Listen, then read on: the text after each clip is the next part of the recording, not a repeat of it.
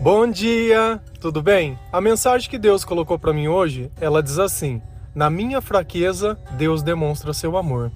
Deixa as 99 só para ir me resgatar.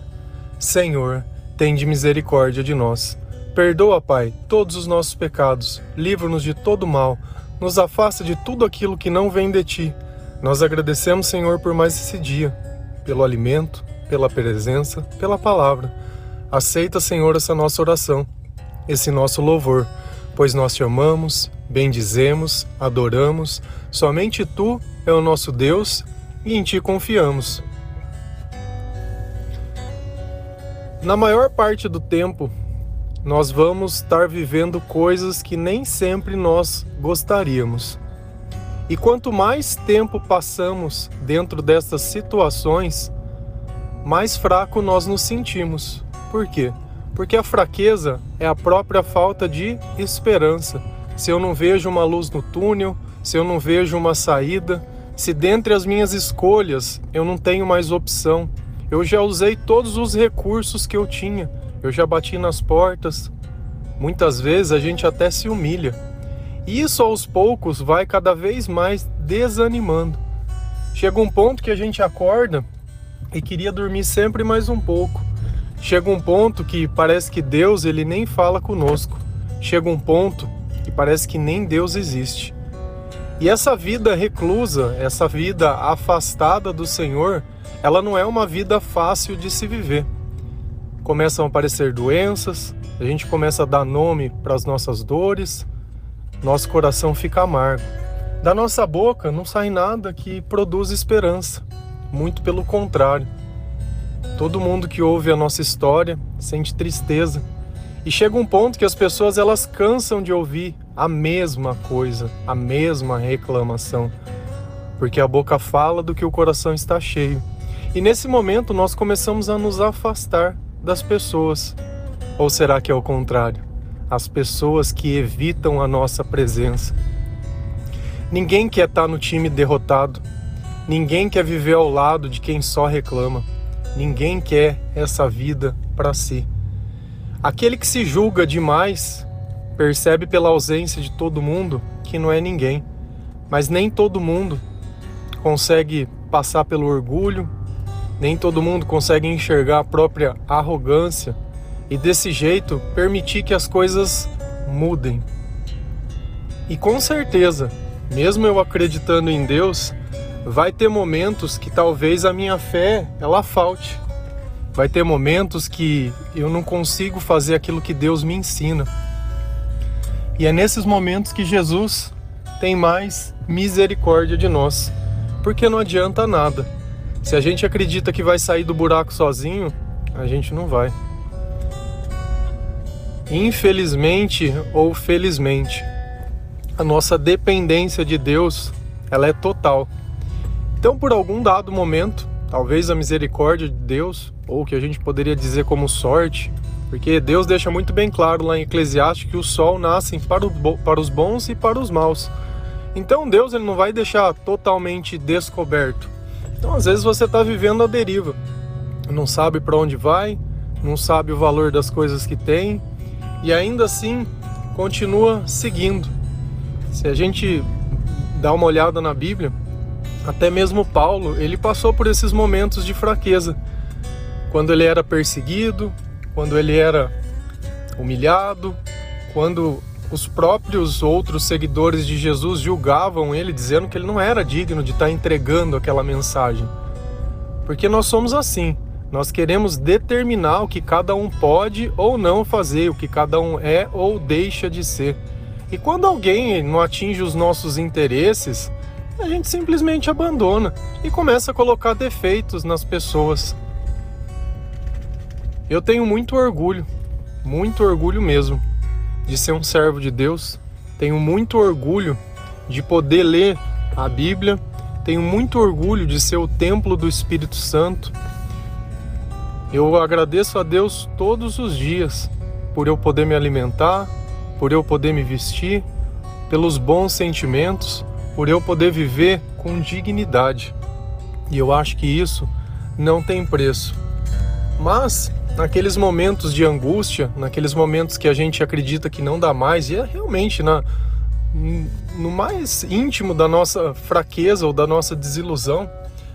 Lá em 2 Coríntios 12, versículo 9 e 10, a palavra do Senhor lá diz assim: Mas ele me disse: Minha graça é suficiente a você, pois o meu poder se aperfeiçoa na fraqueza. Portanto, eu me gloriarei ainda mais alegremente em minhas fraquezas, para que o poder de Cristo repouse sobre mim. Por isso, por amor de Cristo, regozijo-me nas fraquezas, nos insultos, nas perseguições, nas necessidades, nas angústias, pois quando sou fraco é que sou forte. Que, que Paulo está dizendo para a gente aqui? Que na minha fraqueza, quando eu oro, Jesus ele vem ao meu encontro por amor. E ele chegou à conclusão mais sábia, que é nesses momentos que ele tem mais obediência. Quando a gente está desanimado, nós não ficamos criando planos, nós não ficamos criando problemas. Para mim, tudo já está perdido. Como disse Jesus, né? Está consumado. Então, daquele instante, eu não vou negar nada que Deus me disser. Então talvez essa seja a razão que nos momentos de fraqueza Deus nos faz mais fortes. Mas percebe aonde ele recorreu a Deus? Em quais momentos? Quando alguém insultou ele, ele recorreu a Deus. Poderia chegar e ir contra essa pessoa, brigar com essa pessoa, lutar com essa pessoa e, e ir por modo humano da, da raiva e da briga? Poderia. Mas como Paulo fazia isso? Paulo orava, Paulo ele recorria a Deus e ele percebia que quando ele chegava nesse ponto de insulto, que aquilo era uma fraqueza que ele tinha, que aquilo não poderia fazer parte dele, que quando ele era perseguido, ele não deveria se voltar e começar a reclamar da perseguição, mas muito pelo contrário, ele encontrar o motivo que se ele estava sendo perseguido é porque ele estava fazendo a vontade de Deus. João ele deixa muito bem claro, ele fala: "Olha, se vocês fossem do mundo, o mundo os amaria, mas vocês não são do mundo". Então ficava muito bem claro de que lado Paulo estava vivendo. Com certeza passou necessidade, com toda certeza. Eles viviam viajando, dependiam muito da hospitalidade das pessoas. Hoje a gente pode ir numa cidade, se você tiver dinheiro, você consegue comprar, achar hospedagem, faz tudo. Mas naquela época, para e pensa, como que se viajava, né, de cavalo, como que se fazia, né, para chegar em algum lugar encontrar algum lugar para ficar, não tem isso, não é esse comércio do jeito que a gente imagina hoje. Então dependiam muito mais da bondade das pessoas. E é nesses momentos que não tinha uma porta aberta que ele também orava.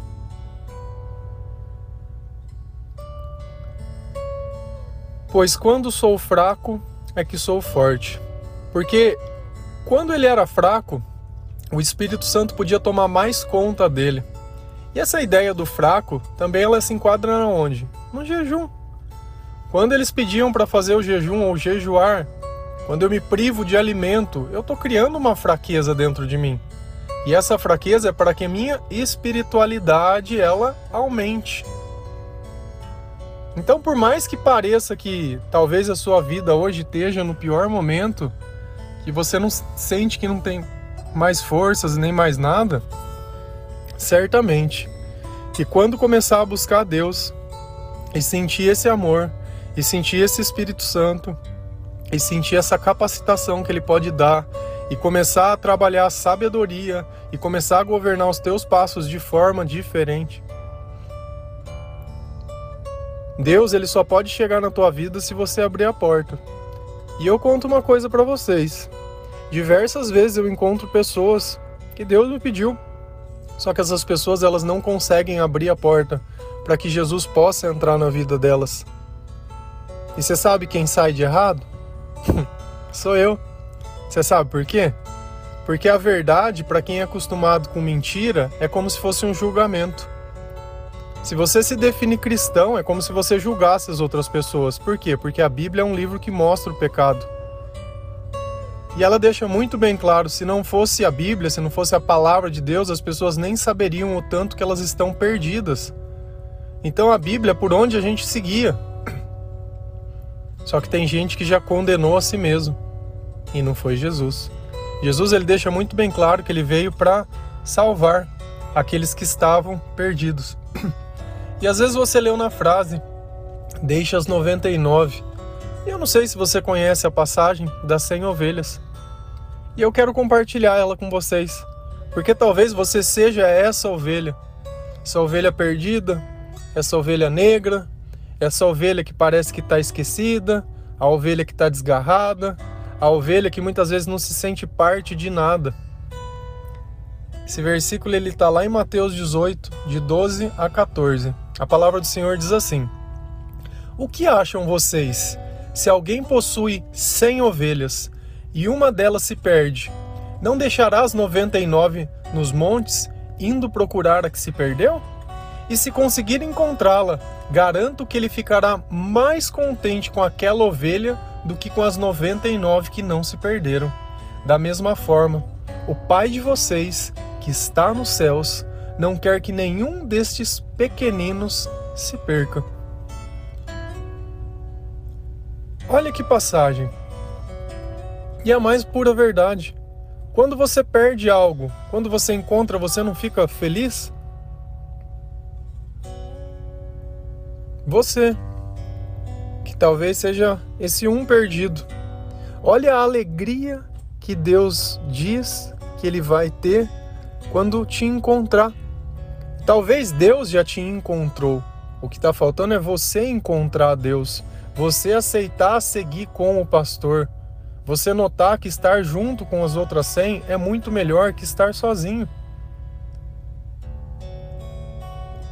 Quando a gente é incapaz de fazer uma autorreflexão, quando a gente é incapaz de reconhecer o nosso próprio mal, nós nos tornamos incapazes de sobreviver à verdade. Quando Deus nos ensina a perdoar, a confessar os nossos pecados, a ir além dos nossos limites, a aceitar as coisas que Jesus diz. Deus ele não simplesmente diz vem e me dá o que você quer. Deus ele nos aceita quando ninguém mais quer. Quem quer uma pessoa fraca? Quem quer uma pessoa perdida? Muito pelo contrário.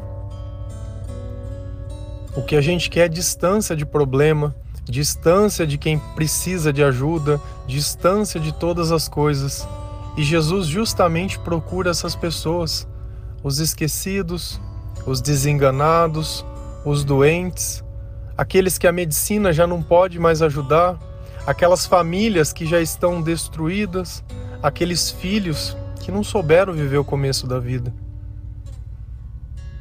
Procura as pessoas que realmente têm problemas. Quando a gente começa a ouvir partilhas de muitas pessoas e eu vejo por quantas coisas elas passaram e Deus as levantou.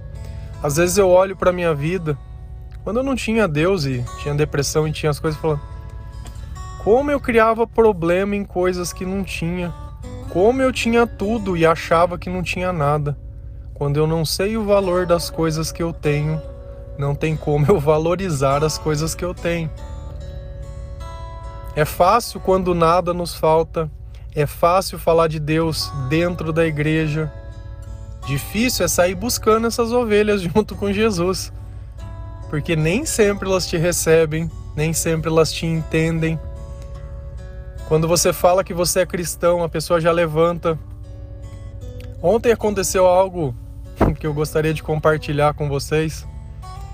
Eu estava sentado, né, comendo, e passou um senhor, tava cheirando a urina, deveria ter bebido e tudo mais, pedindo dinheiro.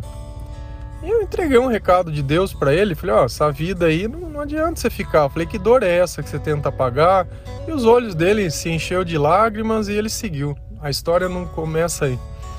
No outro quarteirão, ele encontrou umas pessoas e foi fazer a mesma coisa que ele fez comigo, pedir dinheiro. E saiu de. Tinha um estúdio de tatuagem, alguma coisa nesse sentido. Um rapaz saiu sem camisa, e começou a socar a cara desse cara até ele cair no chão e começou a chutar e agredir. Tinha um outro amigo dele junto e eles vendo a cena ali, tava tudo muito bem, né? E aí eu não consegui ficar olhando aquilo e, e, e fazer que não era problema meu. Porque por mais que às vezes alguém mereça alguma coisa, não cabe a mim nem a você achar que é o juiz ou o carrasco que, que eu tenho direito de agredir alguém pelas escolhas erradas que ele fez. E eu fui lá pedir pro rapaz parar de bater nele. E o cara era menor que eu, eu tenho 1,90m, tá? Eu sou uma pessoa que tem um porte físico já mais avantajado. E ele falou: É, mas que não é problema teu? Eu falei: Meu, tem um pouco de dó da pessoa, já bateu, já não fez? Tá bom. E o cara tinha largado até a coberta dele ali que ele tava carregando. Mindingo, mindingo. E esse rapaz viu que deu a brecha porque eu fui lá e ele saiu e foi embora e largou as coisas dele para trás. E aí esse cara, é, mas que isso daqui não é problema. Eu falei, meu, não tô dizendo que seja problema, não, já tá bom. E olha para você ver como é que as coisas é, é curioso eu não disse nada. Disse exatamente essas palavras. Ele disse assim: Você vai falar que eu sou o Satanás? Vai falar? Olha, como que o mundo espiritual ele se manifesta? Eu falei: Eu não vim aqui para falar nada. Eu vim aqui para falar que já está bom. E aí o amigo dele veio em mim e falou: Não, deixa quieto. E aí ele começou até então, como ele viu que eu era mais alto, mas fica mostrando o braço para mim aí. Eu falei: Eu não tô mostrando nada. Eu falei: Eu não vim aqui para brigar, eu não vim aqui pra fazer nada. Eu vim aqui para falar que já tá bom. E aí ele pegou e entrou para dentro e ficou nisso. Mas olha como o mundo espiritual ele entende quem é de Deus e quem não é. Falar para você que às vezes dentro do nosso coração não fica a vontade de você colocar a pessoa no lugar dela, principalmente se você tem a condição para isso. Mas aí eu seria como ele, um justiceiro. Mas o que me chamou a atenção é que Satanás sabe aqueles que são de Deus. Ele sabe até onde vem a autoridade. E quando Cristo coloca dentro do nosso coração alguma coisa, ele conduz a situação para que as coisas saiam da forma correta. Então, às vezes, por mais que se você estiver amando de Deus em algum lugar e você sentir que a situação possa sair do controle ou não, se mantenha firme dentro dos valores. Quando eu voltei, a minha esposa estava na mesa, e ela disse: Eu achei que eu ia ter lá, porque eu achei que ele ia para cima de você. Eu falei: Não, nós estamos tranquilos. E ela deu risada e falou: Mas por que, que você faz essas coisas? É como se fosse um. Eu querer que alguém não apanhe o maior absurdo do mundo. Eu falei: Porque é assim que Deus nos trata. Quando o mundo inteiro ele tá pisando na gente, quando o mundo inteiro tá nos humilhando, quando o mundo inteiro tá nos maltratando, quando ninguém mais acredita, Deus sempre coloca uma pessoa para ir lá dizer: olha, chega, chega. E eu fiquei com dó porque o cara ficou sem as coisinhas dele, coberto, e fez frio essa noite. E o outro tava muito doido lá achando. Deu vontade de chamar a polícia, deu vontade de falar, mas não, eu acho que o ponto todo é aquela palavra. Você vai falar que eu sou Satanás? Eu não preciso dizer. Você mesmo já disse. Você mesmo já disse. Então, percebe que Deus ele às vezes coloca situações para que nós possamos entender de uma forma que nós possamos sentir. E o que sabe aquele que nunca sentiu? E o que sabe aquele que nunca experimentou? Eu tento viver essa vida da forma mais ampla possível, para que um dia eu possa ter um testemunho ter uma história, partilhar como eu faço com vocês. E isso é, é, é, a maior alegria que eu posso, é saber que em determinados momentos Deus pode contar comigo. Que eu posso ser aquele que ajuda o Senhor a ir buscar essa ovelha, como alguém ajudou a me buscar um dia. E eu acho que você deveria começar também a pensar nisso.